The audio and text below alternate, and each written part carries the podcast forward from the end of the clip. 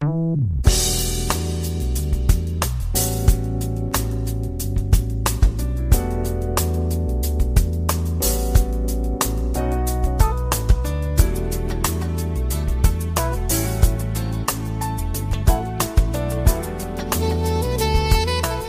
友们，大家好，欢迎如约来到蔡老师健康讲堂，我是您的蔡老师。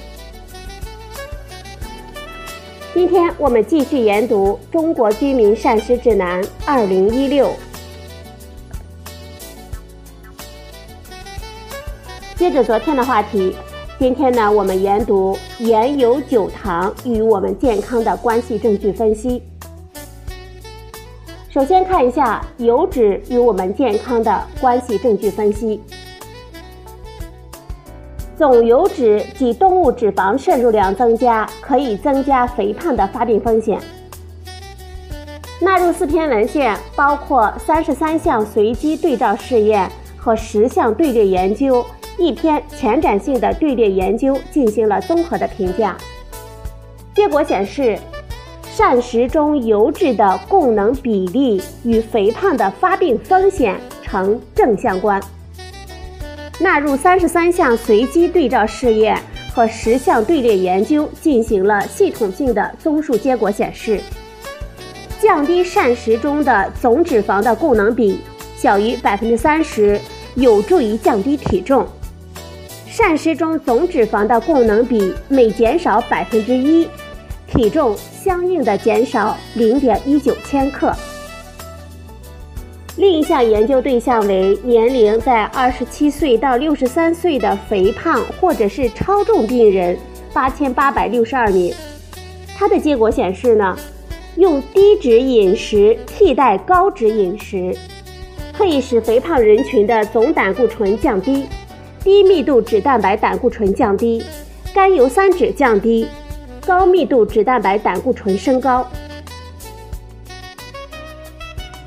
对两万一千九百三十位五十岁到六十九岁的没有心血管疾病的吸烟男性追踪了六年，其中呢一千三百九十九例发生了冠状动脉病变，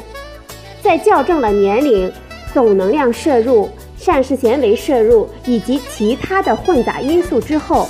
我们发现。高水平反式脂肪酸的摄入量每天六点二克，与低水平每天一点三克这一组相比，冠心病的死亡的多变量为一点三九，这表明反式脂肪酸摄入量与冠心病死亡危险性呈明显的正相关。接下来我们看一下饮酒与我们健康的关系证据分析。酒精对肝脏有直接的毒性作用，吸收入血的乙醇在肝内代谢，引起氧化还原状态的变化，从而干扰脂类、糖类和蛋白质等营养物质的正常代谢，同时呢，也影响肝脏的正常解毒功能。一次性大量饮酒之后。几天内，我们仍可以观察到肝内脂肪增加以及代谢的紊乱。长期过量饮酒与脂肪肝、肝静脉周围纤维化、酒精性肝炎以及肝硬化之间密切相关。在每天饮酒的酒精量大于五十克的人群中，十年到十五年之后发生肝硬化的人数每年约为百分之二。肝硬化死亡中有百分之四十是由酒精中毒引起的。过量饮酒，尤其是酗酒，是指长期大量的饮酒，还容易出现营养状况的低下。一方面，大量饮酒使碳水化合物、蛋白质以及脂肪的摄入量减少，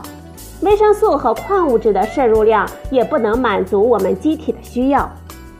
另一方面呢，大量饮酒可以造成上消化道黏膜的损伤以及肝脏功能的损害，从而影响几乎所有营养物质的消化、吸收和转运。加之急性酒精中毒可能引起胰腺炎，造成胰腺的分泌不足，进而影响蛋白质、脂肪和脂溶性维生素的吸收和利用。严重的时候还可以导致酒精性的营养不良。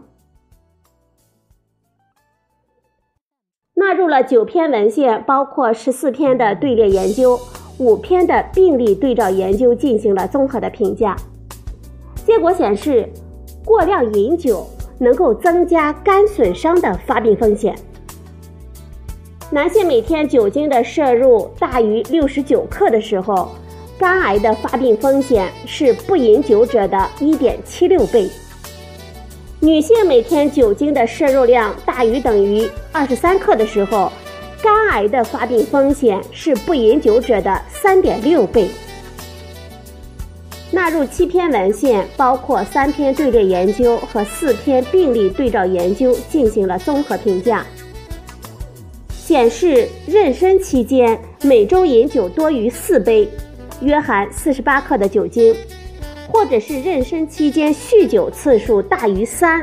可以增加新生儿的死亡率。妊娠期间饮酒可不同程度地影响胎儿的脑部发育。从而间接地影响新生儿的生长发育、智商以及感官表达能力。妊娠期间饮酒可以增加儿童围产期感染大脑麻痹的风险和出生后感染大脑麻痹的风险。母亲在妊娠期间饮酒，可在不同程度上影响儿童青少年的脑部发育，使他们的智商、气味识别。空间记忆等能力低于正常的儿童青少年。纳入五篇文献，包括一篇系统综述、两篇队列研究、两篇病例对照研究，进行了综合评价。结果显示，少量、适量、过量饮酒以及不同种类的饮酒均能够增加痛风的发病风险。解释一下少量饮酒。少量饮酒是指酒精小于等于每天十二点五克，适量饮酒呢是每天酒精的量小于等于十二点六克到三十七点四克。过量饮酒是指每天的酒精摄入量大于等于三十七点五克。少量、适量、过量饮酒都能够增加痛风的发病风险。其发病风险分别为不饮酒者的1.16倍、1.58倍和2.64倍。不同种类的饮酒均能够增加高尿酸血症和痛风复发的风险。无论是中国的台湾省的汉族人，还是我们本地人，与不饮酒者相比，饮酒均能够增加慢性痛风石的风险。2011年。纳入二十七个队列研究和三十四个病例对照研究的系统综述结果显示，与不饮酒者相比，饮酒可以增加结直肠癌的危险性。与不饮酒者相比，每天酒精摄入五十克、一百克以上均可以增加结直肠癌的危险性。纳入八篇文献，包括三篇系统综述。三篇队列研究、一篇病例对照研究和一篇前瞻性的研究进行了系统的综合评价。结果显示，饮酒即使是酒精摄入很低，每天十到十五克，也可以增加乳腺癌的发病风险。与不饮酒者相比，不同程度的酒精摄入随摄入量的增加而增加乳腺癌的风险。纳入十五篇文献，包括七篇系统综述和八篇队列研究，进行了综合评价。结果显示，饮酒与心血管疾病危险性呈畸形曲线关系。酒精摄入每天五到二十五克的时候，可对心血管疾病有保护的作用；过量饮酒可以增加心血管疾病的风险。女性饮酒与心血管疾病的危险性呈进行曲线关系，在饮酒量最低为每天五到十四点九克的时候，可以降低心血管疾病的发病风险百分之二十六。饮酒与心血管疾病患者的全因死亡率呈进行曲线关系，在酒精的摄入量为每天七克的时候，达到最高的保护效果；酒精摄入每天大于二十四克的时候，失去了保护效果。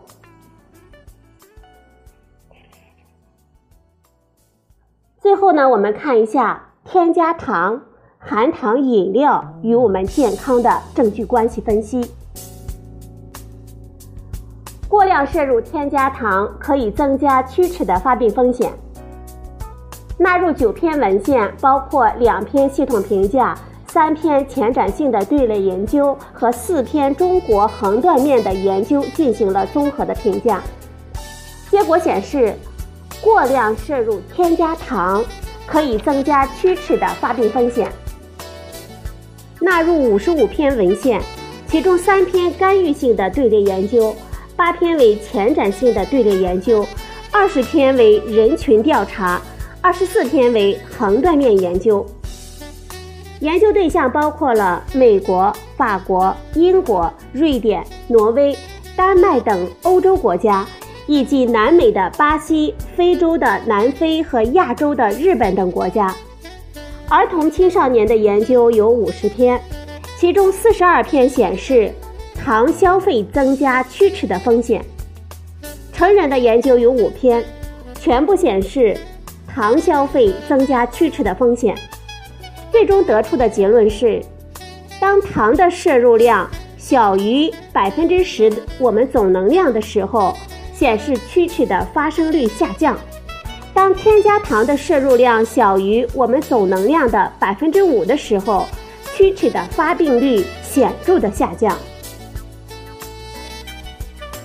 纳入八篇文献，包括三篇队列研究。五篇横断面的研究进行了综合评价，结果显示，过多摄入含糖饮料可以增加龋齿的发病风险。二零零四年，在英国十二岁青少年队列研究结果显示，基于每天喝碳酸饮料与两年后龋齿发生有关，增加龋齿发生风险百分之四十六。每天饮用。三杯以上的龋齿的发生风险为二点一六倍，每天饮用四杯以上，龋齿的发生风险为二点二三倍。总添加糖与肥胖的关系，我们纳入了六篇文献，包括两篇系统评价和四篇随机对照研究，进行了综合评价。结果显示，添加糖的摄入。与肥胖的发病风险的关系与是否控制总能量的摄入有关。二零一三年，纳入了三十个随机的对照试验和三十八个队列研究的系统综述显示，在自由饮食不控制能量摄入的情况下，减少糖的摄入能够降低体重零点八千克。在膳食等能量情况下减少糖的摄入，未见各组间有差别。含糖饮料与肥胖呢？我们纳入了九篇文献，包括两篇系统的评价、三篇队列研究、三篇横断面的研究和一篇随机的对照试验，我们进行了综合的评价。结果显示，过多摄入含糖饮料增加肥胖的发病风险。二零一三年，纳入二十二个队列研究和十个随机对照试验进行了综合的评价。每增加摄入一份含糖饮料，持续一年的时间，可以使儿童的体质指数增加每平方米零点零六千克，使我们成人的体重增加零点零二千克到零点八五千克。过多摄入含糖饮料。可以增加二型糖尿病的发病风险。二零一零年，纳入了八个队列研究，样本人群为三十一万零八百一十九人，其中二型糖尿病发病一万五千零四十三人。结果显示，与低含糖饮料摄入人群每月小于一次或者是不喝的相比，高摄入人群。每天一到两次发生的二型糖尿病的风险增加百分之二十六。